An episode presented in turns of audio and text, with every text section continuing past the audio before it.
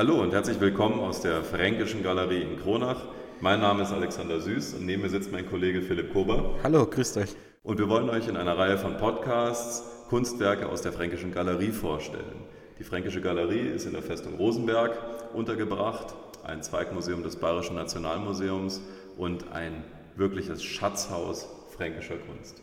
Ja, und wir sitzen hier im Lukas-Kranach-Saal. Das ist ein wirklich toller Raum mit vielen Gemälden. Unglaublich viele Farben springen einem ins Gesicht. Und gerade sitzen wir vor einem ähm, sehr schönen Gemälde mit einer Frau drauf und einem abgeschlagenen Kopf. Und es sieht sehr brutal aus, sehr blutig. Alexander, was ist denn das für ein Bild? In der Tat, es ist eine sehr brutale Szene, aber sie bezieht sich auf eine Darstellung aus dem Neuen Testament. Wir sehen hier Salome mit dem Haupt Johannes des Täufers. Das ist ein Tafelbild, also ein Gemälde von Lukas Kranach dem Älteren. Eine sehr frühe und ganz ausgezeichnete Arbeit, eine wunderschöne Malerei, ganz unabhängig mal vom Thema, das sehr drastisch ist. Ja, was sehen wir hier? Wir sehen die junge Salome, eine jüdische Prinzessin. Man sieht ihre kostbare Kleidung, die vor sich auf einem Teller oder in einer Schale den abgeschlagenen Kopf eines bärtigen, langhaarigen Mannes trägt. Das wiederum ist Johannes der Täufer. Und warum ist er geköpft worden? Hat er irgendwie was verbrochen oder hat er sie beleidigt, die äh, vornehme Salome? Was ist da passiert? Also die Geschichte, die überliefert wird, auch durch das Neue Testament, ist wie folgt. Salome äh, war die Tochter der Herodias. Herodias war die Ehefrau eines jüdischen Königs, Herodes Antipas. Und Johannes der Täufer war zu dieser Zeit, das ist die Zeit Jesu, ein Wanderprediger, ein Vorbereiter äh, Christi, der Jesus Christus auch im Jordan getauft hat, ein unbequemer Zeitgenosse, der den Finger gerne in die Wunde legte und er hatte unter anderem Herodias wegen ihres Privatlebens kritisiert. Und so ähm, war also Herodias nicht gut zu sprechen auf Johannes den Täufer und er war gerade äh, im Kerker des, des königlichen Schlosses und ähm, an einem Abend, das war eine Geburtstagsfeier des Königs, tanzte nun seine Stieftochter Salome, die, die wir hier auch auf dem Bild sehen, für ihren Stiefvater. Und äh, sie machte das so gut, dass äh, Herodes Antipas völlig begeistert ausrief, ihr jeden Wunsch erfüllen zu wollen, bis hin zur Hälfte seines Königreiches. Oh, okay. Und die junge Frau wusste natürlich jetzt erstmal gar nicht, was sie sich wünschen solle und fragte ihre Mutter. Und nun gut, da fiel der Mutter eben wieder äh, ihr Streit mit Johannes dem Täufer ein und sie sagte, verlange das Haupt Johannes des Täufers. Und das gab dann die brave Tochter an ihren Stiefvater weiter und der ließ ihn tatsächlich enthaupten und dann das abgeschlagene Haupt auf einer ja, auf einer Schale äh, wahrscheinlich dann zu ihr bringen. Und aber wirklich glücklich sieht sie darüber nicht aus. Aber gut, wenn ich mir jetzt vorstelle, ich hätte vor mir einen Kopf liegen, wäre natürlich auch nicht so toll.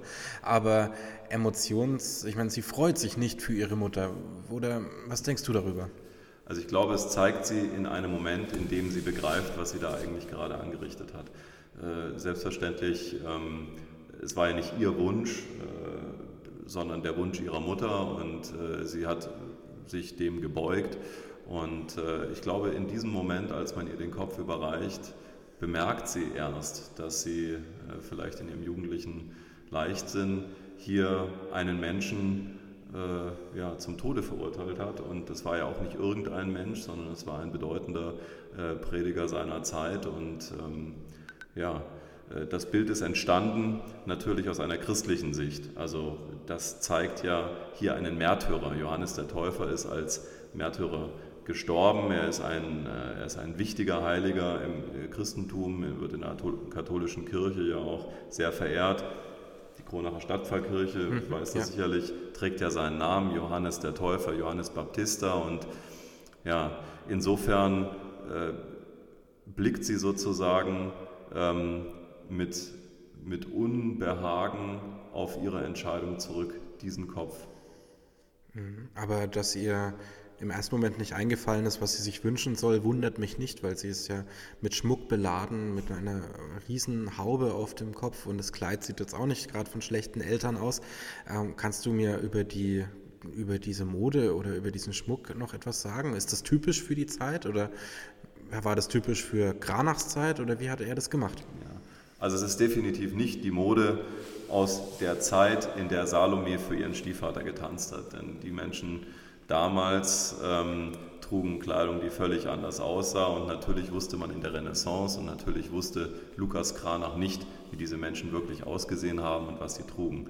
Das heißt, er hat und das war zu seiner Zeit in der Renaissance eben üblich, ähm, diese ganze Handlung in seine Zeit versetzt. Das heißt also, die Akteure tragen die Kleidung, die auch zur Zeit Kranas getragen wurde. Die Frau in diesem Falle, Salome, trägt ein höfisches Kleid, eine, eine sehr kostbare Angelegenheit. Äh, wenn du dir anschaust, der kostbare grüne Stoff, der an den Ellenbogen, an den Schultern geschlitzt ist, darunter ähm, pilzt äh, das äh, Hemd auf, das war die Mode der Zeit. Sie war sehr bequem, eng anliegend, aber doch bequem an den Gelenken. Sie hat einen großen Ausschnitt, ein großes Dekolleté, so wie man es in dieser Zeit eben sehr gerne trug. Und auch der Schmuck, diese sehr starke Gliederkette, die du dort sehen kannst, aber auch das Halsband, das mit Edelsteinen und Perlen besetzt ist, das ist Schmuck aus der Zeit.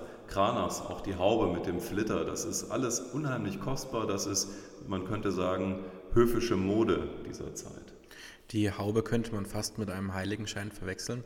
Aber jetzt sehe ich noch ein weiteres. Ähm, das ist so ein dünnes Lederband. Da könnte ein Amulett dran hängen. Das verschwindet aber im Dekolleté. Äh, ja, was ist, kannst du dir vorstellen, was das für noch ein, für ein Schmuckstück sein könnte? Ja, das ist der mit Stoff abgenähte Rand eines Hemdes aus einem durchsichtigen Stoff. Kranach äh, hat gerne sich dieser durchsichtigen Schleier, dieser durchsichtigen Stoffe bedient, denn ähm, etwas wird verborgen, ist aber doch sichtbar. Er hat das vor allem gerne bei seinen Aktdarstellungen gemacht, wo also dann die dargestellten Damen äh, einen durchsichtigen Schleier über äh, ja, ihre Scham, über ihren Körper legen und man kann trotz alledem sehen, was darunter verborgen werden soll. Also das ist kein, kein Band, sondern das ist Teil eines Hemdes. Ja, Wahnsinn. Ich hätte das nicht gesehen, aber gut, ich bin Laie. Aber der Kranach, der scheint ganz schön gut gemalt zu haben. Äh, und kannst du mir vielleicht ein paar Sätzen zusammenfassen, was Kranach so besonders macht, was seine Bilder so besonders macht? Also Lukas Kranach ist ein absoluter Ausnahmekünstler. Er ist nicht ohne Recht einer der bedeutendsten Maler seiner Zeit. Äh, er ist ein technisch brillanter Künstler. Er hat äh, großartige neue Themen und Ideen in die Kunst gebracht. Er war ein großer Innovator. Er war gleichzeitig ein sehr produktiver Künstler. Ähm, er war überdies natürlich auch ein sehr guter Geschäftsmann.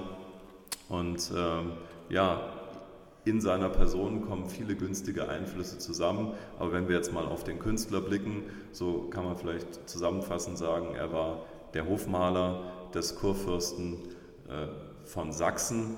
Äh, die Residenz lag damals in Wittenberg, also eine aufstrebende, moderne Stadt mit einer neuen Universität, einem neuen Schloss, einer neuen Hofkirche, mit äh, einer großen Hofhaltung, einem sehr kunstsinnigen Landesherrn.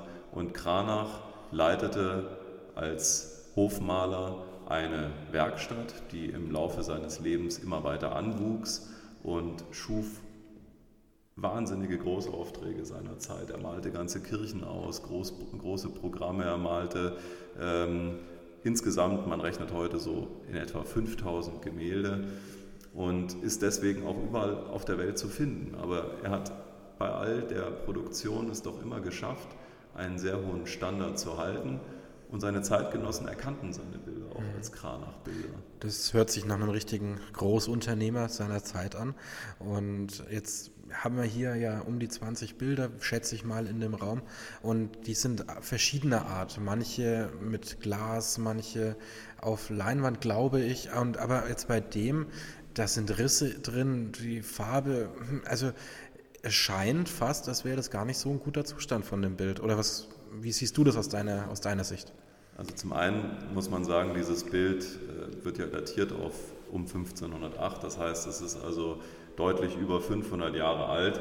Und ähm, dafür ist es in einem wirklich ganz ausgesprochen guten Zustand. Du siehst diese leuchtenden Farben äh, die aussehen, als wäre es gerade erst gemalt worden. Sicherlich, es gibt kleinere Spannungsrisse, die daher rühren, dass das Bild auf Holztafeln gemalt wurde. Und Holz je nach Luftfeuchte beispielsweise oder Temperatur, dehnt sich mal aus, zieht sich zusammen und bei diesen Bewegungen, die ganz natürlich sind, äh, reißt natürlich dann vielleicht auch mal die Oberfläche leicht ein. Ist es aber konservatorisch in einem hervorragenden Zustand, ist es frisch restauriert und ähm, wir alle sind begeistert von dieser, von dieser ungeheuren Farbigkeit, von dieser Lebensnähe. Ein wunderschönes Beispiel für die Malerei und die Malkunst Kranachs. Also die Farben sind schon wirklich beeindruckend. Ähm, das würde ich, dieses Schwarz, diese Tiefe würde ich daheim mit meinem Drucker auf keinen Fall hinbekommen. Ähm, es ist ein knackiges Rot und wirklich ein wunderschönes dunkles Grün, Gold. Aber jetzt, du hast gesagt, das wurde restauriert. Machen die in der Restauration, machen die das einfach neu? Also übermalen die das? Oder wie holen die denn diese Leuchtkraft, die wohl damals schon so war, wieder raus aus dem Bild? Also vielleicht einleitend etwas zu den Farben. Gemalt ist es auf Holz, das hatte ich ja schon gesagt. Und die Farben in dieser Zeit, die besorgte man sich ja nicht im Fachhandel, wo man irgendwo hinging und sagte, ich brauche jetzt mal ein bisschen äh, Königsblau und mal ein bisschen äh, Sonnengelb oder mhm, so etwas, mhm. sondern man musste diese Farben selber herstellen. In den Werkstätten wurde das gemacht. Und die Farben sind also entweder aus Mineralien, das heißt aus Steinen gerieben worden, die hat man pulverisiert und hat die dann mit Bindemitteln äh, quasi zu einer Farbpaste äh, werden lassen oder man hat sie aus Pflanzen ähm, hergestellt oder man hat beides kombiniert. In dem Falle also sind es ganz natürliche Malstoffe und äh, ja, die Malerei ist aus der Zeit und wurde dann mit einem Schutzfilm überzogen. Das nennt man Firnis. Das ist eine Art Lack, so wie ein Klarlack beim Auto im Prinzip. Ja, so in der Art, äh, nur eben natürlich, also kein, keine Chemie. Und dieser Lack hat die Eigenschaft, dass er eben im Laufe der Zeit nachdunkelt. Also nach 20, 30 Jahren wird das Ganze immer dunkler. Äh, zum einen verdunkelt sich das Material selbst, dann sammelt sich da Staub und Schmutz an. Und du kannst dir vorstellen, bei einem Gemälde, das über 500 Jahre alt ist, sammelt sich so einiges. Und wenn man ein Gemälde aus dieser Zeit restauriert, muss man natürlich das Ganze erstmal reinigen, oberflächlich. Und dann wird der Firnis abgenommen und dann plötzlich taucht aus diesem vielleicht sehr viel dunkleren Grau, Schwarz, Braun plötzlich das auf, was man zurzeit sah, als es gemalt wurde, nämlich diese, diese herrliche Farbigkeit, diese, äh, diese prachtvolle Ausgestaltung, die reichen Details, alles das, was das Grau so eines Schleiers verschlingt. Und so kann man dann Bilder, die viele hundert Jahre alt sind, in einen Zustand bringen, der fast neuwertig zu nennen ist. Klingt auf jeden Fall sehr, sehr spannend.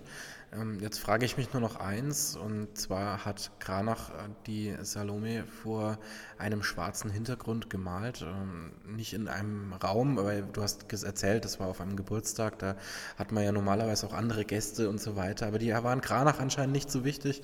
Es ging ihm nur um diese eine ähm, wirklich hübsche Frau. Aber warum denn dann ausgerechnet schwarz im Hintergrund? Das ist doch total düster und traurig.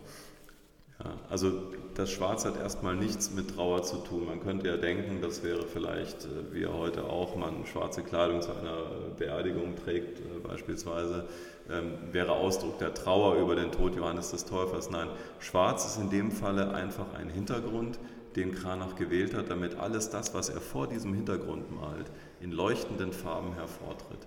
Das ist vielleicht wie im Theater oder im Kino, wenn man so ein Spotlight setzt, also ein Schlaglicht auf einen Darsteller, der auf der Bühne steht. Dann versinkt der Hintergrund in der Dunkelheit und nur diese eine Person taucht leuchtend äh, vor diesem Schwarz auf. Und so ist das mit der Salome, die wirklich direkt im Schlaglicht zu stehen scheint.